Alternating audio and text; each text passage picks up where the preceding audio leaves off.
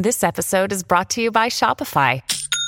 Forget the frustration of picking commerce platforms when you switch your business to Shopify, the global commerce platform that supercharges your selling wherever you sell. With Shopify, you'll harness the same intuitive features, trusted apps, and powerful analytics used by the world's leading brands. Sign up today for your $1 per month trial period at shopify.com slash tech, all lowercase. That's shopify.com slash tech.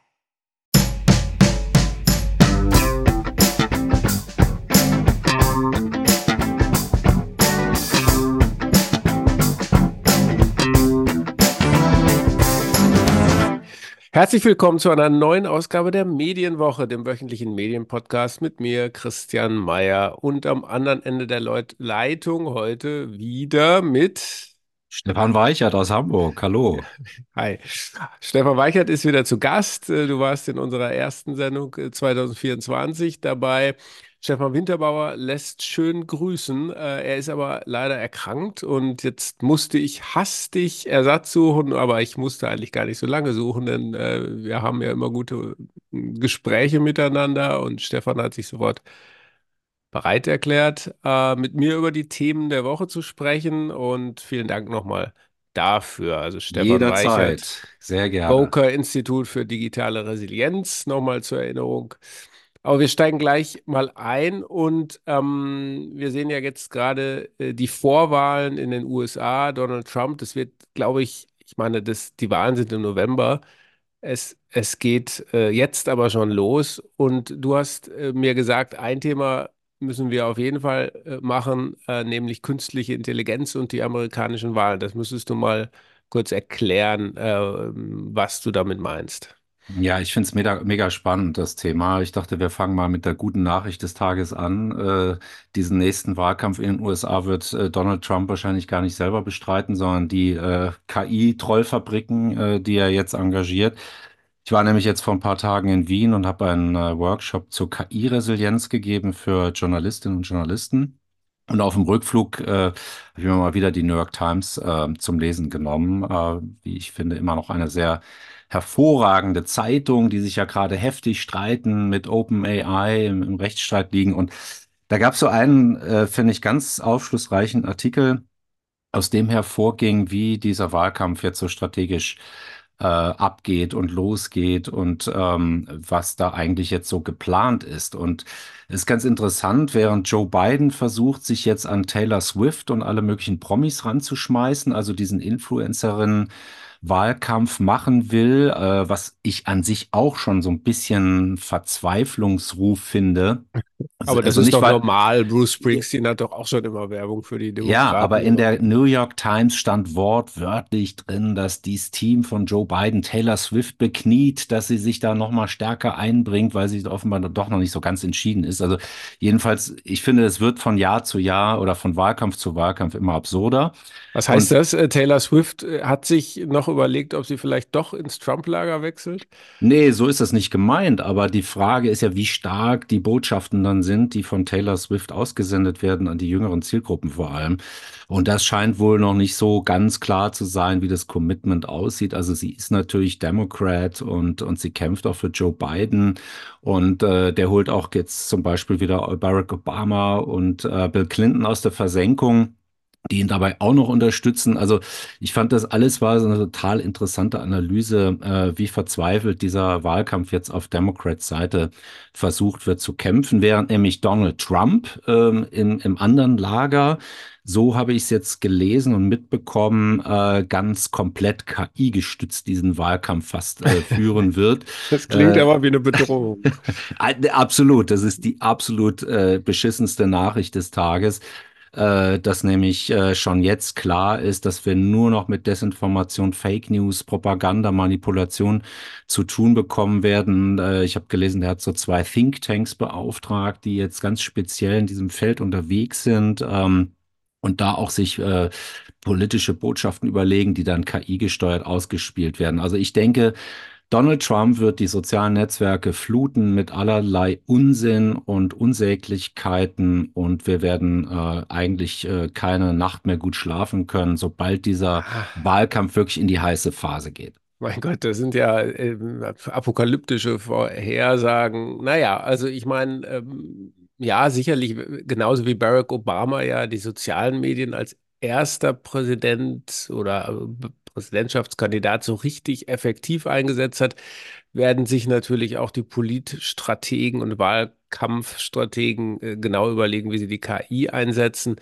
Ähm, aber das ist sicherlich auch so ein Wettlauf zwischen, äh, zwischen denen und den anderen. Und aber, da, aber die Wähler selber spielen ja auch noch eine gewisse Rolle. Ne? Also ich glaube, dass eine gewisse Gruppe von Menschen natürlich immer empfänglich ist vielleicht für so fabrizierte ähm, Wahlkampfbotschaften, aber eben doch eine relativ große Gruppe auch nicht. Ne? Also da muss man ja erstmal überhaupt für empfänglich sein und man, viele haben ja dann doch so Bullshit-Detektoren oder eben KI-Detektoren. Ja, aber, aber es ist ja so, Christian, wir reden über USA. Wir reden ja nicht über Deutschland. Ähm, ja, aber die Leute sind, also was ist denn das für eine Aussage? Die Aussage ist, dass die äh, insgesamt äh, das Bildungsniveau vieler Amerikaner doch relativ schlecht ist. Und äh, man sieht es ja im Wahlverhalten der letzten Jahrzehnte auch. Da gibt es etliche Fehltritte.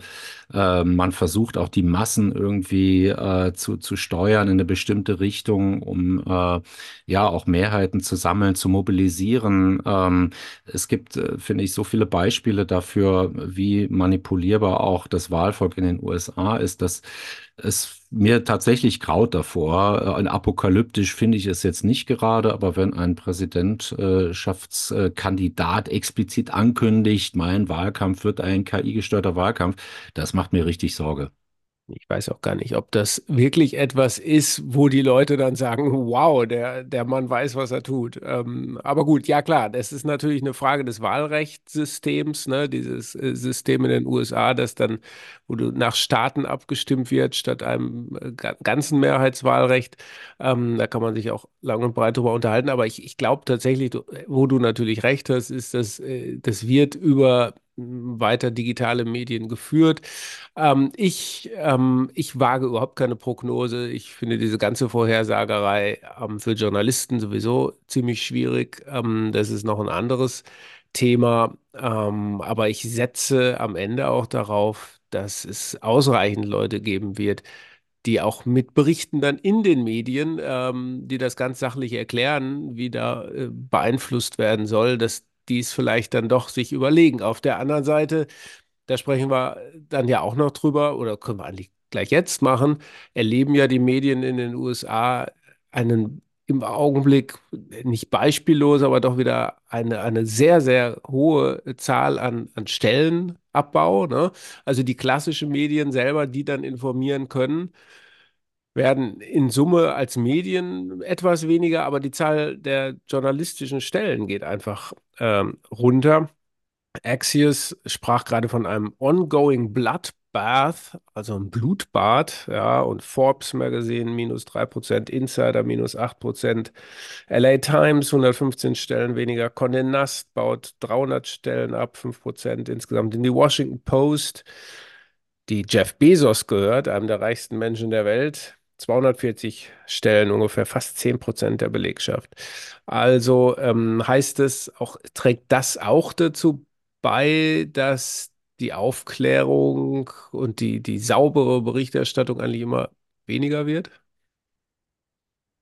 Ja, ich sehe da einen direkten Zusammenhang sogar. Und deswegen habe ich das Thema angesprochen. Im Grunde stehen ja äh, Politik äh, und Medien, da liegt ja die Analogie vor den gleichen Problematiken. Sie müssen jüngere Menschen erreichen über TikTok, Instagram, deswegen auch äh, ne, Taylor Swift und andere Influencerinnen, die da erfolgreich unterwegs sind. Ähm, auf der anderen Seite dieses KI-gesteuerte, was ja auch auf die sozialen Netzwerke, also vor allem auf TikTok auch äh, zielt. Und äh, jetzt haben wir auf der anderen Seite da diese großen Cutouts, Demise of Print, äh, Bloodbath, also diese ganzen Schlagworte fielen jetzt äh, erstaunlicherweise wieder zum Jahresanfang, äh, nachdem man eigentlich ein paar Jahre so gefühlt gar nichts mehr gehört hat. Und das ähm, fing, nahm aber schon seinen Anfang, fand ich, als jetzt diese ganzen Millennial-Medien eingestellt werden mussten. Ja, so mhm. BuzzFeed und Vice Magazine und so diese ganzen hochgelobten Dinger, die äh, jetzt vor, vor letztes Jahr und vor vorletztes Jahr dann ein, ihre Einstellung bekannt geben mussten. Und jetzt sind wieder die klassischen Verlage offenbar dran. Du hast ja die Zahlen genannt. Das geht mindestens mal in die Hunderte. Du hast ja noch nicht alle genannt. Äh, Es gibt ja auch so kleinere Verlage, kleinere Zeitungen, Radiosender, die massenhaft Leute entlassen. Und jetzt kommt der springende Punkt. Meine Vermutung ist, und da ist es nicht nur spekulativ, äh, dass diese Stellenstreichungen auch im Zusammenhang mit KI stehen dass also möglicherweise dort, wo man sich jetzt sozusagen ähm, Job, ähm, Jobersetzungen wünscht oder sogar ähm, so ein Ziel hat, dass man hier jetzt auch Leute äh, eher ähm, entlässt, als man sich das vielleicht vor ein paar Jahren, also vor der Ära ChatGPT, noch so getraut haben mag. Und die, das sind ja Zahlen, die hast du jetzt abstrakt genannt, bei der Washington äh, Post zum Beispiel 240 Stellen. Äh, ich habe es mal nachgerechnet, äh, das sind 25 Prozent des Newsrooms. Das ist ja eine riesige Zahl. Auch die LA Times, äh, Proze den Prozentsatz habe ich jetzt nicht parat, aber ich glaube, die haben so insgesamt 400 Stellen und davon 150 gestrichen. Das ist massiv. Also da reden wir über Cutbacks, die wir so äh, äh, zuletzt, glaube ich, vor zehn Jahren oder so erlebt haben, als diese ganz große Entlassungswelle war. Und das heißt, die Medien werden ausgedünnt, geschwächt, die können auch nicht mehr so richtig die Wächterfunktion erfüllen in diesem Wahlkampf. Ähm, ich hoffe nur sehr, dass einige da die Fahne hochhalten im Sinne der Mhm. Aufklärung und des Gegengewichts, was wir auch brauchen in den Demokratien und was ja auch über kurz oder lang hier bei uns äh, zu einem Problem werden könnte. Ja, naja, da, also das, das stimmt natürlich. Ich habe äh, selber mal ein paar Monate bei einer amerikanischen Zeitung gearbeitet, Philadelphia Inquirer war das. Die waren damals in einem Riesengebäude untergebracht. Das war so eine alte Druck, Druckerhalle, zwei Etagen. Du gucktest auf Cubicles und Leute und alles voll, voll, voll. Und heute kannst du die wahrscheinlich äh, in, in einem Raum unterbringen. Äh, Die Zeitung gibt es noch, aber in einem Raum unterbringen, der zehnmal kleiner ist, ne? Vielleicht sogar Ja, noch und, kleiner. und wir waren ja auch zusammen vor ein paar Jahren mal bei der New York Times, glaube ich. Da waren wir ja zusammen in so einem äh, Innovation Lab, haben wir das Mhm. besucht. Das war ja noch die, die bisschen die Jahre des Aufbruchs, wo man dachte, jetzt wird noch mal alles gut, der Journalismus wird digitaler, es wird äh, coole Sachen werden erfunden, äh, sprechende Schränke mit journalistischen Schlagzeilen äh, oder der Stimmt, Spiegel, ja. weißt du noch, der Mhm. Spiegel, den sie uns da gezeigt haben, wo die Mhm. Schlagzeilen des Tages zu Mhm. lesen sind. Also schon interessante äh, im Rückblick ähm, äh, Utopien, die man da hatte. Aber jetzt stehen wir wieder an der Schwelle, an einem Wendepunkt, wo man sagt, naja, es lässt sich halt eben doch äh, nicht mehr aus den ähm, Umsätzen der Leserschaft generieren, also Kauf, äh, Verkaufen, journalistische Inhalte ist einfach nach wie vor und definitiv äh, jetzt erst recht kein Geschäftsmodell mehr. Mhm. Und das hast du erwähnt, muss man auch nochmal sagen, das ist nicht nur eine Krise von Print, das sowieso, ähm, und äh, das ist ja auch eigentlich erwartbar und seit Jahrzehnten vorhersagbar, mh, sondern eben auch eine Skepsis gegenüber der Wirtschaftlichkeit von digitalen Medien. Ne? Und da werden wir uns alle letztlich anpassen müssen. Und da muss sich jedes Medium überlegen, wenn wir unseren Auftrag erfüllen wollen und gut erfüllen wollen, mit wie vielen Leuten können wir das dann noch machen und was lassen wir vor allem auch, was lassen wir weg? Ja. Mhm. Ähm, das ist, glaube ich, wird auch eine der Hauptaufgaben sein. Nicht immer mehr, sondern eigentlich weniger und das vielleicht konzentrierter. Ja, und sagen wir mal, nach den Best Practice Beispielen, äh, die uns vor wahrscheinlich zwei Jahren wären uns reihenweise welche eingefallen, da muss man jetzt lange nachsuchen.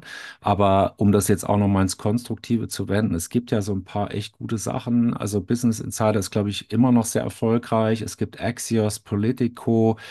Also es gibt schon so ein paar richtig gute Marken und dann die gemeinnützige äh, Schiene mit ProPublica läuft ja auch weiter. Ähm, also da ist auch was Neues hinzugekommen, was sich ja gehalten hat bisher. Wobei das eben ja sehr exklusive Wirtschaftsmedien zum Beispiel sind, politische Medien, für die dann die Abonnenten auch richtig viel Geld berappen müssen, über 1000 Dollar im Monat. Also das kann sich natürlich das breite Publikum gar nicht leisten. Und wir reden ja jetzt, wenn wir über Demokratie und Wählerstimmen reden, reden wir ja über das breite Publikum. When you need mealtime inspiration, it's worth shopping Kroger, where you'll find over 30,000 mouthwatering choices that excite your inner foodie. And no matter what tasty choice you make, you'll enjoy our everyday low prices, plus extra ways to save, like digital coupons worth over $600 each week. You can also save up to $1 off per gallon at the pump with fuel points. More savings and more inspiring flavors make shopping Kroger worth it every time. Kroger, fresh for everyone. Fuel restrictions apply.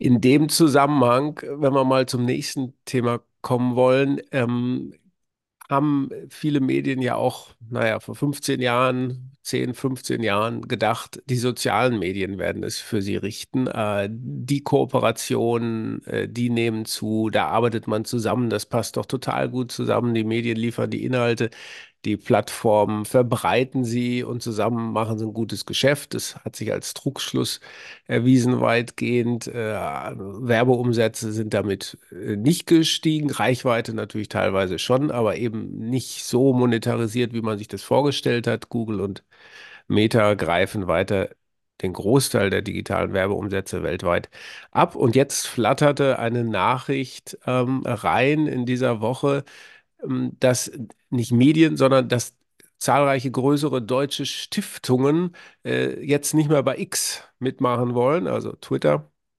Äh, das ging aus vom Bundesverband Deutscher Stiftungen und dann haben die sich besprochen und vor allem die Zeitstiftung Bucerius, äh, Bosch Stiftung, Stiftung Mercator und die Volkswagen Stiftung ziehen sich von äh, Twitter zurück. Begründung, ähm, seit der Übernahme durch Elon Musk ist das Wertesystem, also die offene demokratische Gesellschaft wird da angeführt, aus unserer Sicht auf äh, X regelrecht kollabiert. Hate Speech und Falschinformation, die Verbreitung extremistischer Propaganda und die Hetze gegen Minderheiten können wir nicht tolerieren.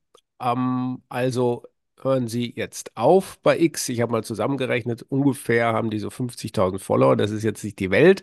Aber was, was hältst du von so einem Zeichen? Ähm, richtig oder falsch? Also ich würde sagen, das ist jetzt ein Late Move, ja, also wo man sich fragt, okay, wer hat euch jetzt äh, den, den Weckruf gesendet? Warum hat es so lange gebraucht? Ähm, ist das jetzt wieder so eine, so eine eher opportunistische Seitwärtsbewegung, weil das jetzt sozusagen in der breiten Masse äh, jetzt schon irgendwie schlecht angesehen ist, bei X zu sein? Also mich hat es eher gewundert, äh, wo ich dachte, Mensch, jetzt kommt das so spät und dann auch so als konzertierte Aktion. Also man hätte sich ja schon gut und gerne jetzt vor zwei Jahren rausziehen können. Da fing das ja schon alles an. Äh, als Journalist und Journalistin muss man sich ja genau überlegen. Ich hatte damals ja so ein Essay geschrieben, dass wir so eine Bullshit-Resilienz brauchen, weil das Niveau bei Twitter irgendwo zwischen äh, Besen und Echokammer liegt. Also, mhm. dass eigentlich auch für uns als Journalistin eben die Frage ist, können wir das ethisch noch äh, vertreten und macht das eigentlich noch Sinn, ähm, spätestens seit der Übernahme durch Elon Musk, äh, da diese Infrastruktur weiter zu befüttern und zu bedienen? Dass jetzt sozusagen so, so offizielle Stellen oder Stiftungen, also man redet auch in den Ministerien ja ganz viel darüber, äh, ob man nicht den konsequenten Schritt, also auch geschlossen, äh, wagen sollte, äh, zeigt eigentlich nur, ähm, finde ich, dass man da so ein bisschen die Zeichen der Zeit fast verschlafen hat, weil das jetzt recht spät kommt und dann wirkt es natürlich auch opportunistisch oder opportun. Ähm, das hat mit Pioniergeist äh, oder Sensibilität für, für die Schwingungen äh, so in den, dem Medienbereich eigentlich wenig zu tun. Naja, gut, also ich mal, klar, das ist natürlich die Entscheidung von jedem, von jeder einzelnen Organisation, auch von Medienunternehmen zu sagen, wir wollen da sein, wir wollen da nicht sein. Kommt ja auch immer darauf an, wie viel Energie steckt man da überhaupt äh, rein. Aber man könnte sich ja jetzt auch auf den Standpunkt stellen, das war einmal die Hauptanlaufstelle für die wichtigsten Multiplikatoren. Ähm, äh, der Welt. Ja, alle waren da, die Journalisten haben mitgelesen, die Politiker, äh, die Influencer, die politischen, gesellschaftlichen Influencer sind da. Will man das jetzt tatsächlich aufgeben? Also vor zwei Jahren, ich weiß nicht, äh, Stefan, ob das nicht ein bisschen also, mh, ob man so weitsichtig gewesen ist, weil es gibt doch immer noch diese Idee, es sind da doch noch auch äh, Leute, die das wahrnehmen und nicht nur ähm, irgendwelche verblendeten äh, Menschen, die irgendwie nur noch rumtrollen wollen. Es, es gibt da doch noch auch einen Austausch. Da müsste doch gerade eine müssten noch Stiftungen, die sich die demokratische Gesellschaft verschrieben haben, zu sagen, es lohnt sich vielleicht doch sich da noch weiter dafür einzusetzen, dass da das ein oder andere Sinnvolle ja. noch gepostet wird. Aber das ist genau das Problem. Ich hatte damals, äh, als ich diesen Text schrieb, hatte ich eine kleine Auseinandersetzung mit Armin Wolf. Wir haben uns dazu so ein bisschen hin und her gemailt und der war eben auch der, der österreichische Medienstar von ja, ORF. Genau, der absolute, absolute Star äh, in Österreich, da kennt ihn jeder. Und in Deutschland ist er ja bekannt und der hat mir dann geschrieben, naja, ich, ich bin eine andere Auffassung, wir müssen, sagte er zu mir, doch die sozialen Netzwerke mit Journalismus fluten.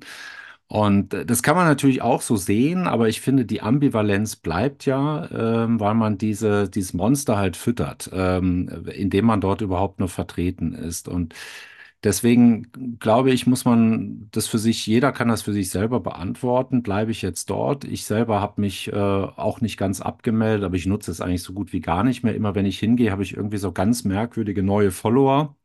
Äh, also die kann ich gar nicht zuordnen. Äh, und äh, irgendwie das, was ich da zu lesen bekomme, ich habe halt nicht das Gefühl, dass ich irgendetwas verpassen würde. Und ich finde auch, ist auch meine Botschaft an die Journalistinnen und Journalisten da draußen, die diesen Podcast ja vor allem hören, sich einfach mal zu fragen, verpasse ich irgendetwas, wenn ich da nicht vertreten bin? Probiert's mal aus für ein oder zwei Wochen. Und dann gab es ja die Phase, da sind plötzlich alle zu, zu Methadon gewechselt, also Methadon? Mastodon. Ja, ich dann also immer scherzhaft Methadon. Ja, weil das ja so schläfrig ja. ist und, so, und so lethargisch.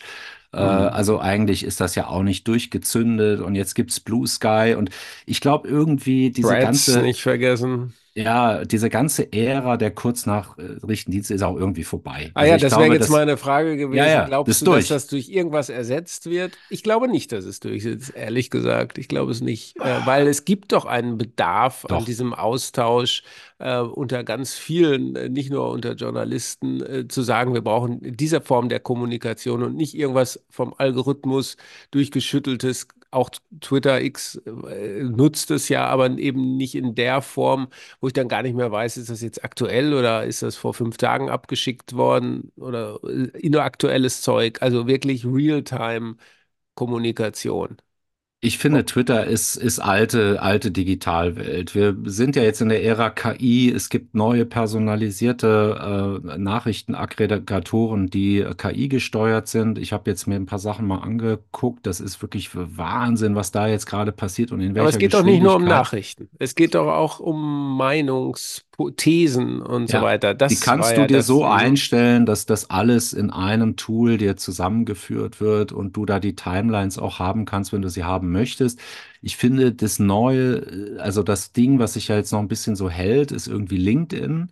Also LinkedIn ist eigentlich nach wie vor the place to be, so seit zwei, drei Jahren. Äh, auch da gibt's Ort für die anständigen, guten Leute. Ja, ja. vorgeblich anständig. Aber auch da mhm. gibt's tollkühne PR-Stunts ja, zum wirtschaftlichen klar. Eigennutz. Es gibt diese ganzen Angeberinnen und Angeber, die jeden kleinsten, ähm, äh, ihre kleinsten Erlebnisse posten.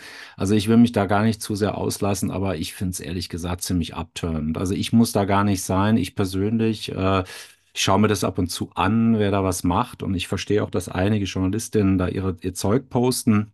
Aber das ist mir für mich schon sehr stark zu einer Geschmackssache geworden. Und was jetzt diese Stiftung angeht, das war ja deine Eingangsfrage.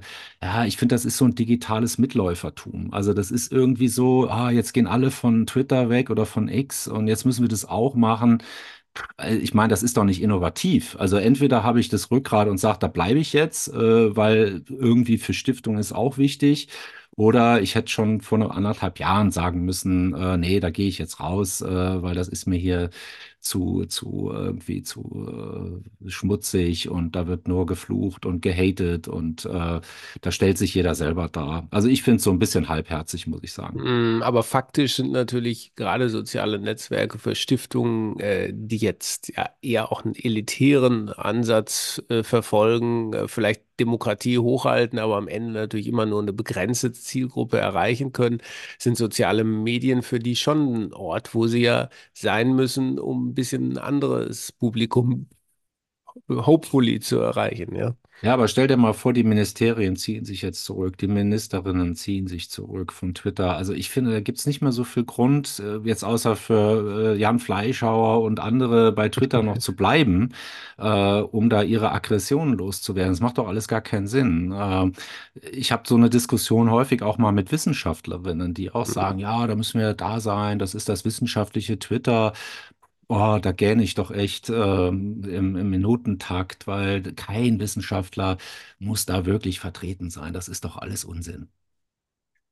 Das führt uns zu unserem letzten Thema. Äh, Die Wissenschaftler der Universität Mainz, äh, Gutenberg Universität Mainz, also Kollegen äh, von dir, ähm, Markus Maurer, Simon Kruschinski, Pablo Joost, haben eine Studie vorgelegt, über die ich auch geschrieben habe in dieser, nein, in der vergangenen Woche schon, äh, Ende vergangener Woche.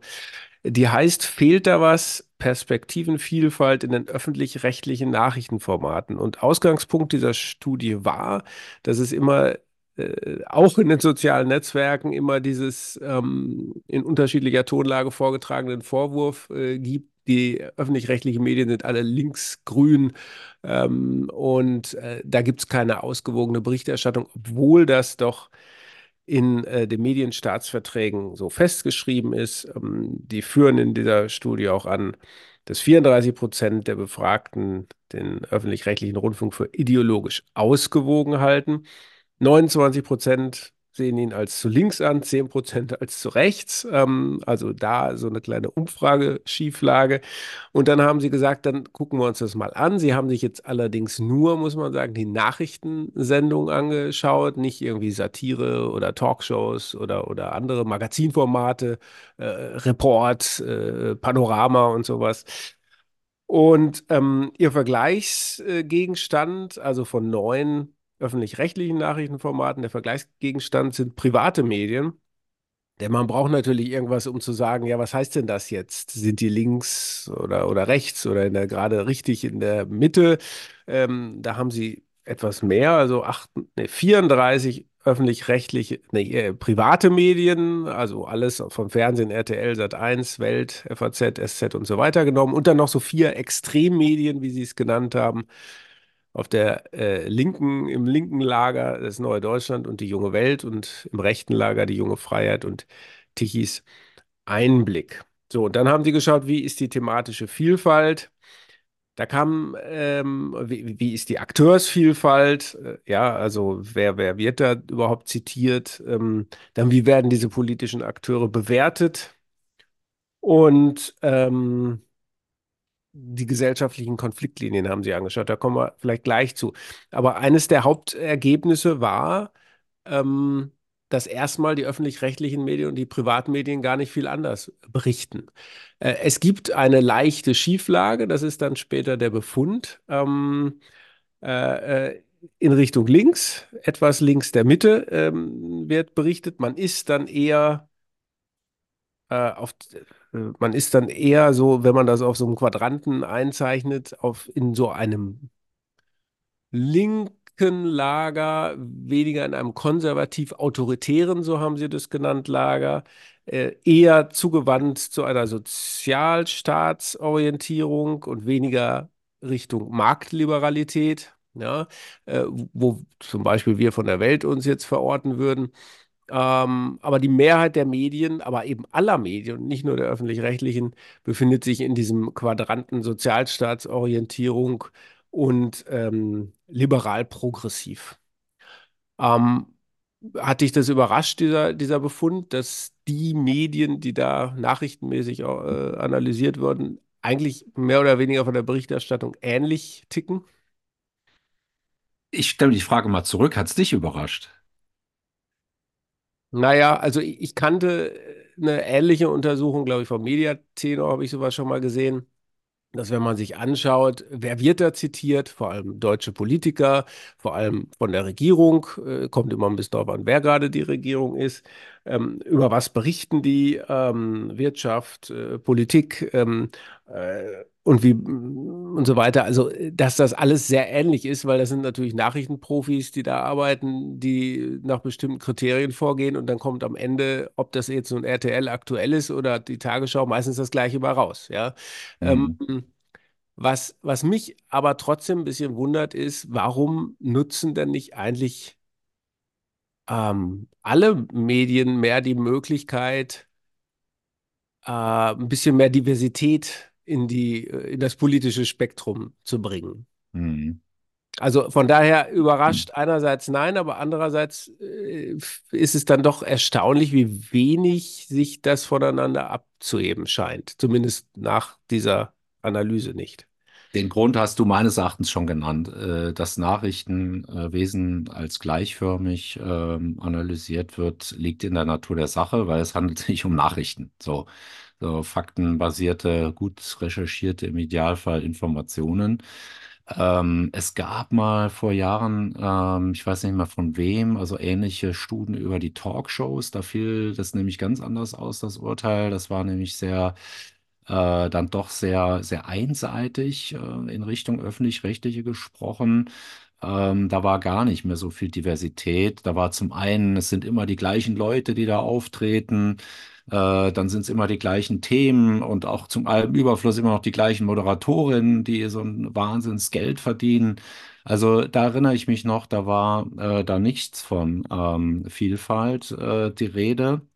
Und jetzt haben wir hier nochmal quasi den Beweis erbracht, auch nach dieser schwierigen Corona-Pandemie-Phase und den Krisen und jetzt auch Kriegen, ähm, da haben wir natürlich die Öffentlich-Rechtlichen viel gerade mit zu tun, mit so Vorwürfen und so einer Einseitigkeit und zu links und so weiter, dass das jetzt vielleicht nochmal als notwendig erachtet worden ist, das zu untersuchen. Allerdings äh, fand ich jetzt nochmal interessant, weil ich finde, die Studie ist so eindeutig jetzt auch gar nicht in ihrer Aussage. Also ich finde auch eine Studie, die schon mit einem Fragezeichen aufmacht, immer, da würde ich gern selber noch ein Fragezeichen hinsetzen. Ähm, die tut sich so ein bisschen schwer mit der Eindeutigkeit. Und äh, Markus Maurer, der Kommunikationswissenschaftler, der es gemacht hat von der Uni Mainz, der hatte schon mal vor zweieinhalb Jahren so eine Studie für die Augstein Stiftung gemacht. Da ging es um Einseitigkeiten der Corona-Berichterstattung. Da war das auch schon so ein bisschen unentschieden und man konnte sich nicht zu einer Position so richtig durchringen. Ja, wenn Aber die das Ergebnisse das nicht hergeben. ja, ja, ne, genau. Aber äh, sie, sie haben es dann äh, letzten Endes dann doch irgendwie, ich sag mal in Anführungszeichen, zugegeben. Ja, da war doch ein bisschen Einseitigkeit gegeben und da war der Aufschrei natürlich groß. Aber interessant finde ich eigentlich bei der Veröffentlichung solcher Studien, dass das Framing der einzelnen Medien, dass sich da jedes Medium, das darüber berichtet, über solche Studien, sich seinen Teil rauszieht. Äh, ich habe das Ja. nämlich mal gesehen bei äh, hier EPD Medien, ist das äh, sogar inzwischen gelöscht. Da findet man gar nichts mehr dazu. Warum, weiß ich nicht genau. Ähm, aber es gibt dann eben je, also je nach Medium, äh, Evangelische Zeitung sagt zum Beispiel Perspektivenvielfalt gewahrt. Dann habe ich bei T-Online hier eine Schlagzeile dass die zu negativ sind, die Nachrichten, eindeutiges Ergebnis.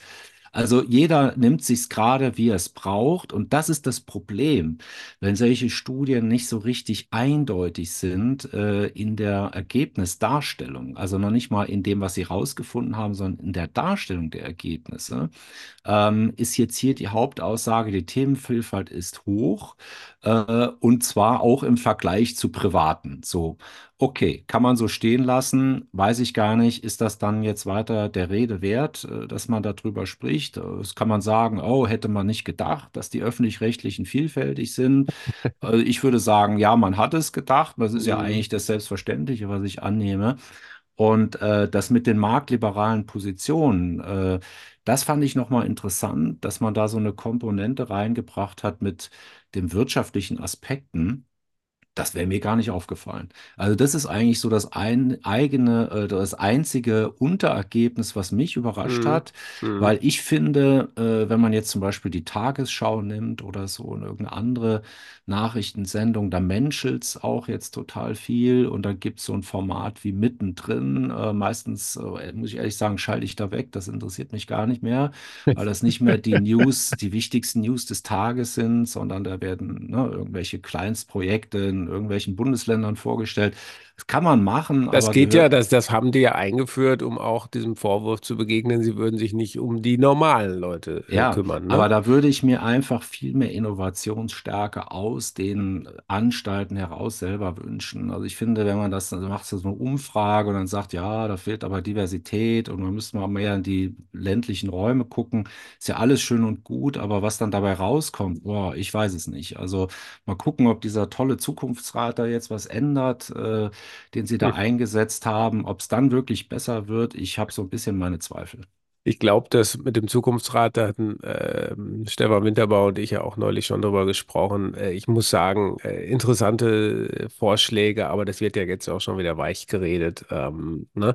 Was jetzt die Innovation, äh, das haben die ja auch äh, eingefordert, angeht, ist das natürlich auch so ein Schlagwort. Äh, Die Wahrheit ist doch, ähm, das haben die so, so stolz gesagt äh, oder so, so, so fordernd gesagt, wir brauchen viel mehr Innovation und weniger das Eingefahrene, äh, Bekannte.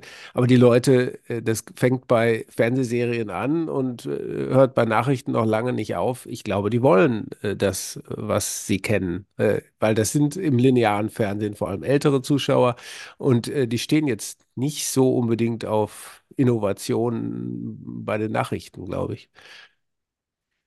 Ja, mag schon sein. Die, der Deutungsrahmen ist ja riesig, ähm, was man sich da wünschen würde und was man da machen kann.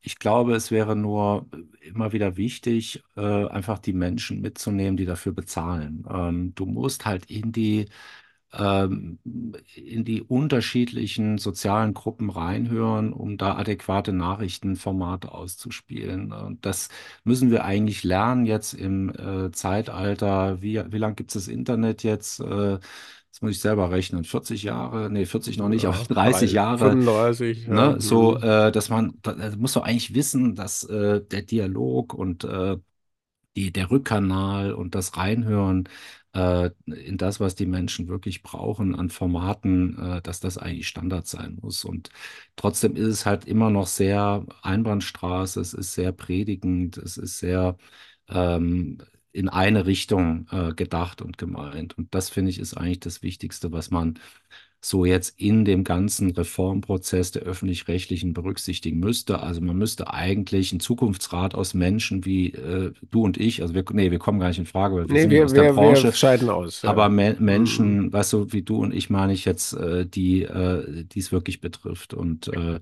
die, die sich Ja, da ja eben und jetzt nein. entsagen. Ne? Ja und nein. Ich hatte da mal einen Tag zugehört bei so einem Zukunftsdialog, den die ARD mal veranstaltet hat. Da haben sich auch wirklich, war wahrscheinlich auch dann so ein bisschen so ausgesucht, zwar repräsentativ, aber dann doch eher die interessierten Leute, ne?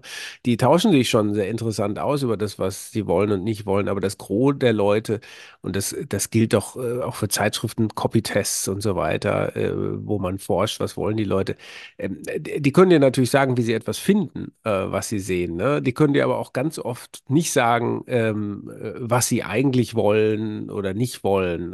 Das, also das ist auch überhaupt kein, damit, das meine ich gar nicht negativ, ne? Aber das, das ist ganz oft so, du kannst ein Produkt beurteilen, aber wenn du aufgefordert bist, ein Produkt mitzugestalten, dann ist das doch für die wenigsten äh, Menschen jetzt wirklich äh, irgendwie eine äh, Verlockung oder etwas, was sie gerne machen würden. Ich weiß nicht, ob da so die besten Ergebnisse bei, bei rauskommen würden.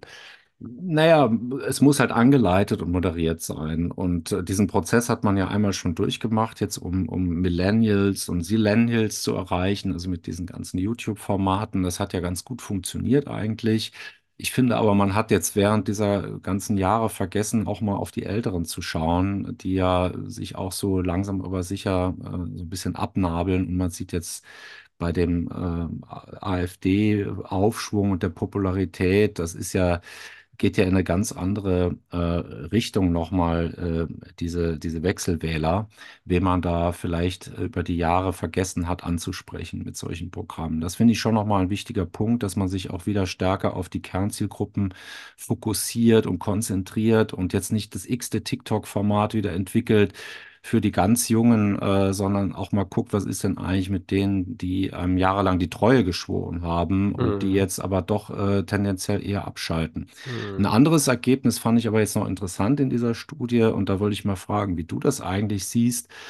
Äh, da wurde ja auch moniert, äh, dass die Medien zu stark alles auf Probleme Ja, beschränken, ohne über ja, Lösungen zu berichten. Und genau. dass das selbst zu einem Problem werden kann, das hat der äh, Autor Maurer ja auch selbst gesagt. Und dass dadurch das Vertrauen in die etablierten Parteien ähm, sogar sinken würde. Ähm, so, wie, wie siehst du das denn? Ich habe mich da gefragt, ist das Ja, wirklich so? naja, also ich glaube, das ist schon einige Medien und einige Medien manchmal übertreiben mit der negativen Darstellung. Ne? Ich glaube, niemand kann von den Medien jetzt verlangen, ähm, dass sie ähm, lösungsorientiert äh, Nachrichten machen, denn das, das wirkt total befremdlich. Also wenn wir jetzt über Nachrichtenformate reden, äh, man kann sich ja über andere Formate Gedanken machen, wo man Menschen vorstellt oder Projekte vorstellt, äh, wie die Gesellschaft irgendwie nach vorne schaut und wo nicht alles in düsteren Farben gemalt wird, äh, wo die Leute äh, am liebsten gleich auswandern würden und so weiter. Ja, das ist ja so ein bisschen der, der Tenor.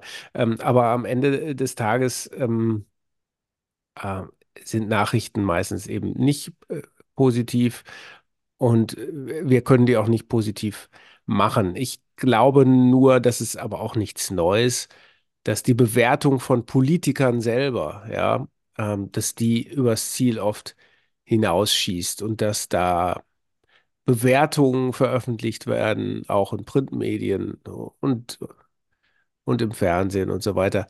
Die würde man auch in Talkshows und so weiter Da hat man den Eindruck, da werden Sachen gesagt, die würde man vielleicht der Person, wenn man sie direkt vor Augen hat, gar nicht direkt äh, sagen. Ne? Also dieser wertschätzende Umgang mit Politik, ähm, der geht manchmal so ein bisschen verloren. Da wird schon Ja, äh, der Eindruck erweckt, die machen das nur aus irgendwelchen unlauteren oder egoistischen Motiven und denen geht es gar nicht um die Gesellschaft und so. Und natürlich gibt es auch solche Politiker, hat es immer gegeben. Ähm, und wie gesagt, ich meine nicht, dass da irgendwas schön geredet werden soll, aber so ein ähm, nicht unbedingt positiv konstruktiver, aber doch realistisch konstruktiver Umgang mit äh, äh, Politik. Wir müssen es ja als Bürger, ähm, man muss nicht jeden Politiker respektieren, aber man sollte das Amt des Politikers doch respektieren. Und das scheint mir doch manchmal nicht immer so gegeben zu sein in der Berichterstattung. Und dass das einen Effekt hat oder einen Anteil eben an dieser wirklich sehr negativen Sichtweise, auch gerade auf die aktuelle Regierung und so weiter, äh, das, das, das kann ich mir schon vorstellen, ja. Ja, aber das ist ja ein generelles äh, Thema, inwieweit man jetzt schlecht äh, oder wenig empathisch mit Menschen umgeht oder respektlos. Ich finde, das ist sowieso eine Journalistenregel, die jeder beherzigen sollte, der in diesem Feld arbeitet, dass Menschen immer mit Respekt zu behandeln sind. Was ich aber finde, ist, in der Demokratie muss gestritten werden. Mein Begriff von der oder Verständnis von der wehrhaften Demokratie ist eben auch kultivierter Streit eine Auseinandersetzung mit den Fehlern und Versäumnissen der Politik. Und ich habe hier jetzt nochmal so ein Zitat gefunden von dieser Auftraggeberin dieser Studie. Das war die Mercator Stiftung. Christiane von Webski hat gesagt, angesichts der wachsenden Demokratieskepsis in der Gesellschaft sollten sich die Redaktionen fragen, ob eine so starke Konzentration auf Fehler und Versäumnisse der Politik noch angemessen ist. Na Herrgott, also da sage ich aber, was sollen wir denn sonst machen? Was sollen denn Journalisten, wenn Ja, nicht auf ja, die ja, Versäumnisse auch klar. schauen? Also was soll denn das heißen?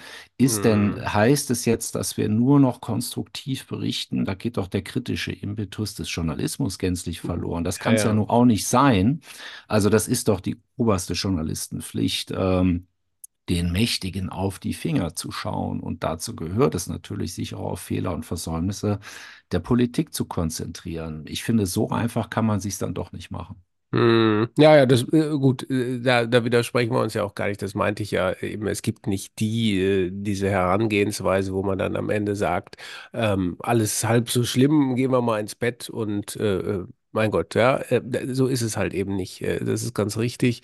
Ähm, so funktioniert der Journalismus auch nicht und so muss man ihn auch nicht unbedingt ähm, um, umdeuten äh, wollen. Ne? Es ist am Ende eine Frage der Tonalität äh, mehr äh, den kompletten Ansatz muss man in dem Sinne nicht ändern. Das erwarten ja auch die Zuschauer und die Leser von uns, dass wir da kritisch draufschauen. Man kann ja auch mal was loben, äh, ja, oder Also realistisch ich, einschätzen, ja. Hm. Ich, ich würde äh, tatsächlich mich nicht gut fühlen, wenn man jetzt über die politischen Erfolge von Donald Trump berichtet, ähm, aber nicht über seine Fehlleistungen. Also das wäre, ist jetzt natürlich Aber das total ist ein gutes, zugespitzt äh, und gutes übertrieben, Beispiel, aber genau. genau, es ist Ähm, trotzdem ein mhm. gutes Beispiel, auch in der Zuspitzung, wie ich es meine.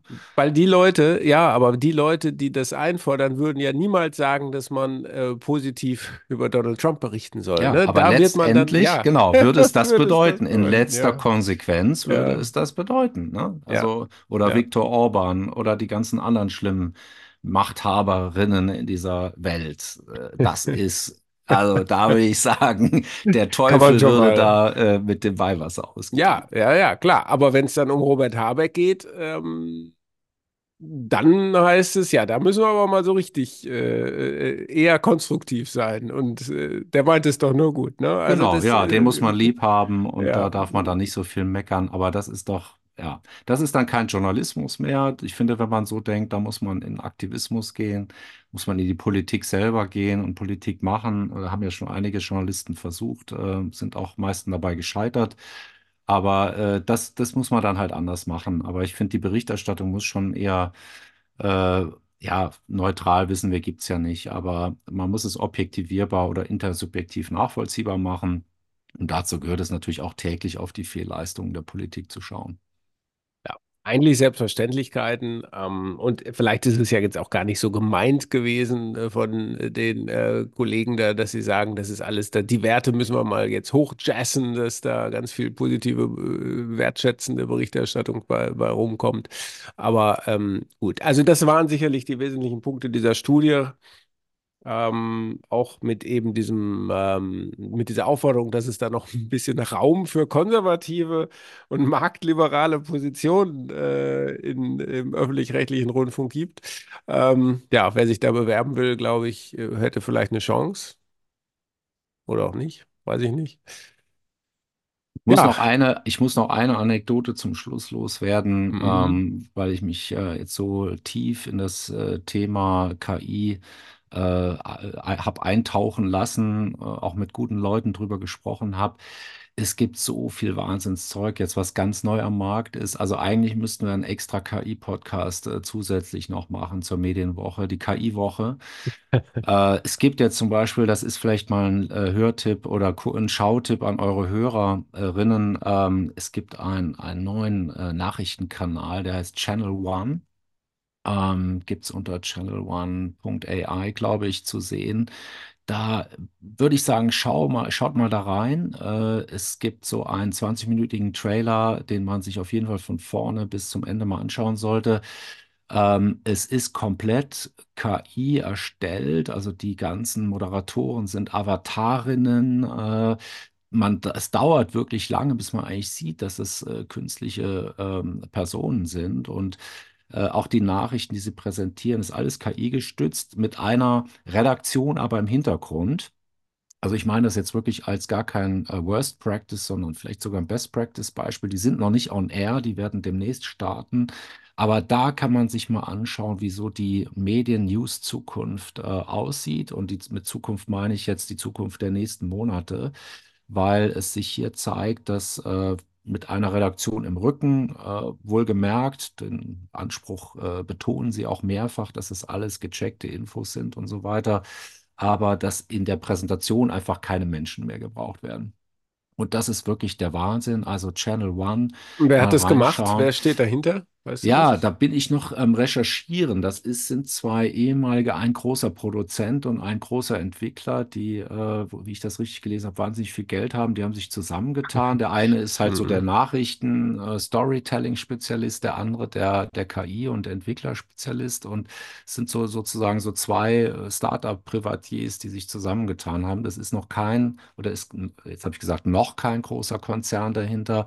Aber ich könnte mir vorstellen, wenn das erstmal auf dem Markt ist, das ist ein Filetstück für, ähm, weiß ich nicht, äh, Fox News oder äh, Springer oder also die ganz großen, Fox News oder Springer, die beiden fallen dir die da ein. dazu werden. Interessant. Naja, na, oder ich sag mal, die New York Times äh, Ja. könnte ja auch so ein Kandidat sein, dass sie Und sagen, da, äh, Stefan, da könnte man dann ganz genau einstellen, wie das äh, ausgewogen, äh, divers, äh, marktliberal äh, und so weiter ähm, ist, ne? Weil da kann man dann das ja der, äh, der KI vorgeben, was dabei Das ist rauskommen der soll, oder? Clou bei der Sache. Du Ja. kannst dir im nächsten Schritt deinen Avatar selber aussuchen.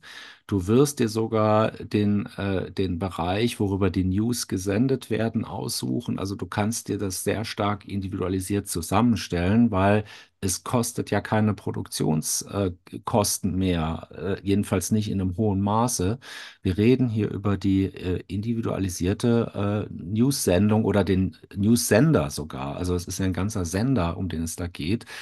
Und das könnte schon heißen, dass das viele Menschen wieder anspricht, ähm, wenn die sozusagen über bestimmte Schlagwörter du dein Nachrichtenmenü selber dir aussuchen kannst. Ich habe gerade nachgeguckt, Channel äh, One heißt äh, jetzt die Seite und ähm, es ist, glaube ich, Channel One AI. Jetzt habe ich es doch schon wieder Wir weggeklickt, aber verlinken das nochmal wir verlinken das unter den, den Shownotes, genau. Also unbedingt mal reinschauen, 20 Minuten, die sich wirklich lohnen. Äh, meine, meine ganze Familie war äh, ja be begeistert und so ein bisschen äh, spooky fanden sie das auch alle.